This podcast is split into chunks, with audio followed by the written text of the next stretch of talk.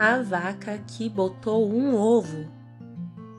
Uma história escrita por Andy Cutbill, ilustrada por Russell Aiton, pela editora Salamandra. A vaca mimosa estava deprimida, muito triste mesmo.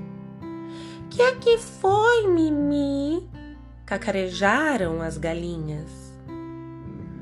É que eu não tenho nada de especial, disse Mimosa. Não sei andar de bicicleta e plantar bananeira como as outras vacas. Eu me sinto tão comum. Naquela noite, as galinhas arquitetaram um plano muito esperto.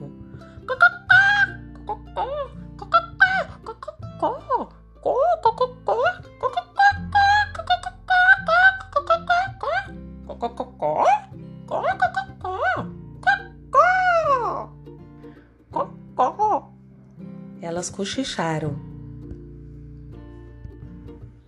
Na manhã seguinte, havia uma agitação danada no curral.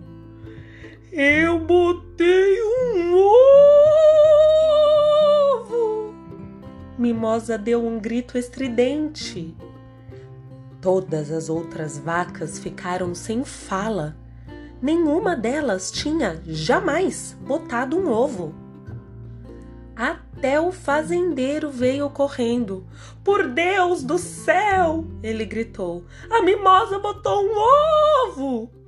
A mulher do fazendeiro ligou para o jornal da cidade. Veio gente de lá e de cá. Temos muito orgulho da mimosa, anunciou o fazendeiro para a multidão.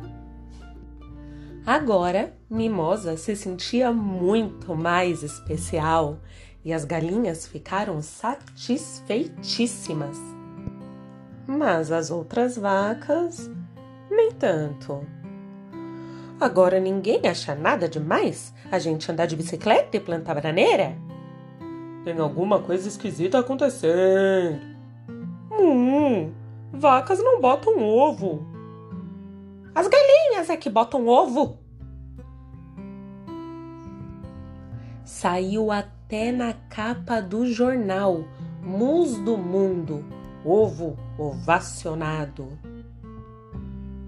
Hum, nós não acreditamos que foi você quem botou o ovo, as vacas disseram para Mimosa. Achamos que essas galinhas é que armaram tudo isso. Mimosa ficou chocada. Ah, é? Popó! Então provem! responderam as galinhas. Então todo mundo resolveu esperar. Dia após dia, as vacas espiavam, enquanto Mimosa ficava sentada em cima do ovo para ele ficar quentinho, mas nada acontecia. Até que numa manhã, de repente, ouviu-se um barulhinho. Vai nascer! Mu! gritou uma das vacas. Quando Mimosa se levantou, o ovo rachou, abriu-se e dele saltou uma bolinha marrom cheia de penas. Hum, não falei? disse uma das vacas balançando a cabeça. Uma galinha!